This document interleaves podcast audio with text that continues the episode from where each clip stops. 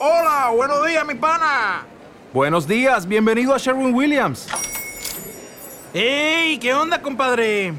¿Qué onda? Ya tengo lista la pintura que ordenaste en el ProPlus app. Con más de 6.000 representantes en nuestras tiendas listos para atenderte en tu idioma y beneficios para contratistas que encontrarás en aliadopro.com. En Sherwin Williams somos el aliado del PRO.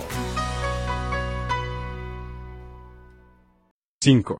Planificación y democracia.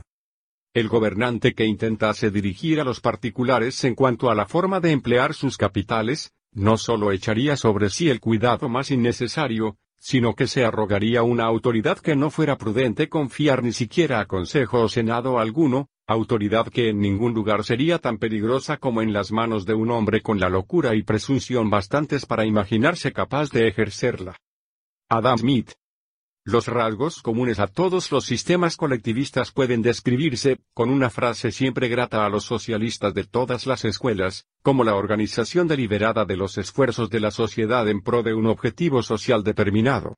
Que nuestra presente sociedad carece de esta dirección consciente hacia una sola finalidad, que sus actividades se ven guiadas por los caprichos y aficiones de individuos irresponsables, ha sido siempre una de las principales lamentaciones de sus críticos socialistas, en muchos aspectos esto plantea muy claramente la cuestión fundamental y nos dirige, a la vez, al punto en que surge el conflicto entre libertad individual y colectivismo. Las diversas clases de colectivismo, comunismo, fascismo, etc. difieren entre sí por la naturaleza del objetivo hacia el cual desean dirigir los esfuerzos de la sociedad. Pero todas ellas difieren del liberalismo y el individualismo en que aspiran a organizar la sociedad entera y todos sus recursos para esta finalidad unitaria, y porque se niegan a reconocer las esferas autónomas dentro de las cuales son supremos los fines del individuo. En resumen, son totalitarias en el verdadero sentido de esta nueva palabra que hemos adoptado para describir las inesperadas, pero, sin embargo, inseparables manifestaciones de lo que en teoría llamamos colectivismo. El objetivo social o el designio común, para el que ha de organizarse la sociedad, se describe frecuentemente de un modo vago, como el bien común, o el bienestar general, o el interés general. No se necesita mucha reflexión para comprender que estas expresiones carecen de un significado suficientemente definido para determinar una vía de acción cierta.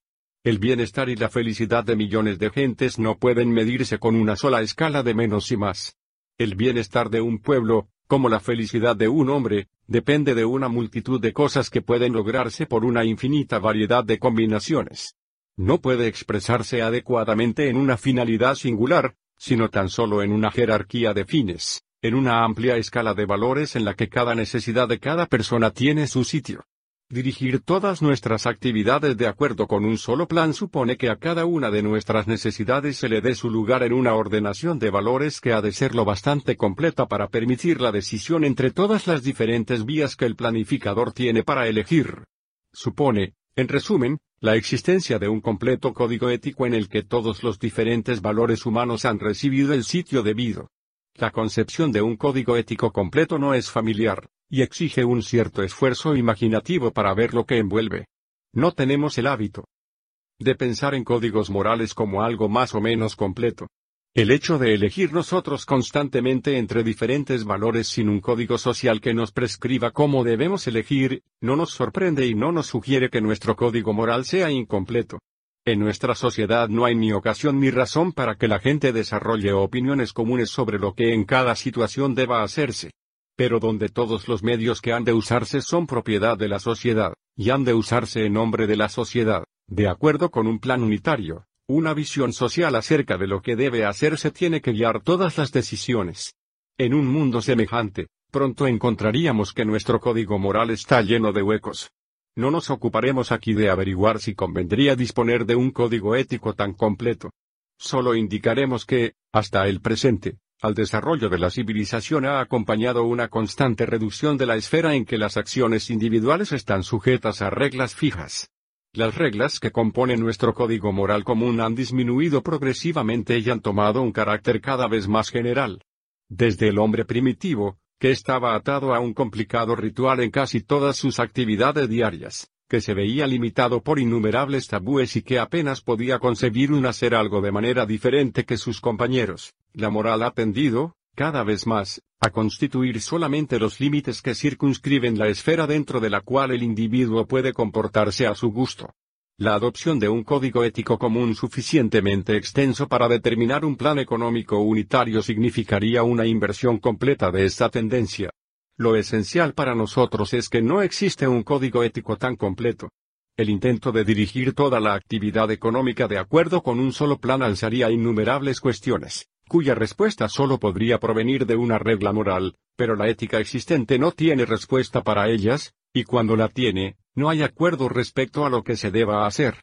La gente, o no tiene opiniones definidas, o tiene opiniones opuestas sobre estas cuestiones porque en la sociedad libre en que hemos vivido no ha existido ocasión para pensar sobre ellas y todavía menos para formar una opinión común.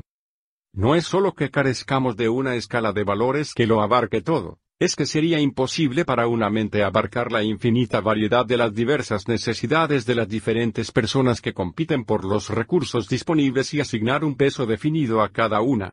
Para nuestro problema es de menor importancia si los fines que son la aspiración de una persona abarcan solo sus propias necesidades individuales o incluyen las necesidades de sus allegados más cercanos o incluso las de los más distantes, es decir, si es egoísta o altruista, en el sentido ordinario de estas palabras. El hecho trascendental es que al hombre le es imposible arrancar un campo ilimitado, sentir la urgencia de un número ilimitado de necesidades se centre su atención sobre sus propias necesidades físicas o tome con cálido interés el bienestar de cualquier ser humano que conozca, los fines de que puede ocuparse serán tan solo y siempre una fracción infinitésima de las necesidades de todos los hombres. Sobre este hecho fundamental descansa la filosofía entera del individualismo. Este no supone, como se afirma con frecuencia, que el hombre es interesado o egoísta o que deba serlo. Se limita a partir del hecho indiscutible. ¿Te está gustando este episodio? Hazte fan desde el botón Apoyar del podcast de Nivos. Elige tu aportación y podrás escuchar este y el resto de sus episodios extra. Además, ayudarás a su productor a seguir creando contenido con la misma pasión y dedicación.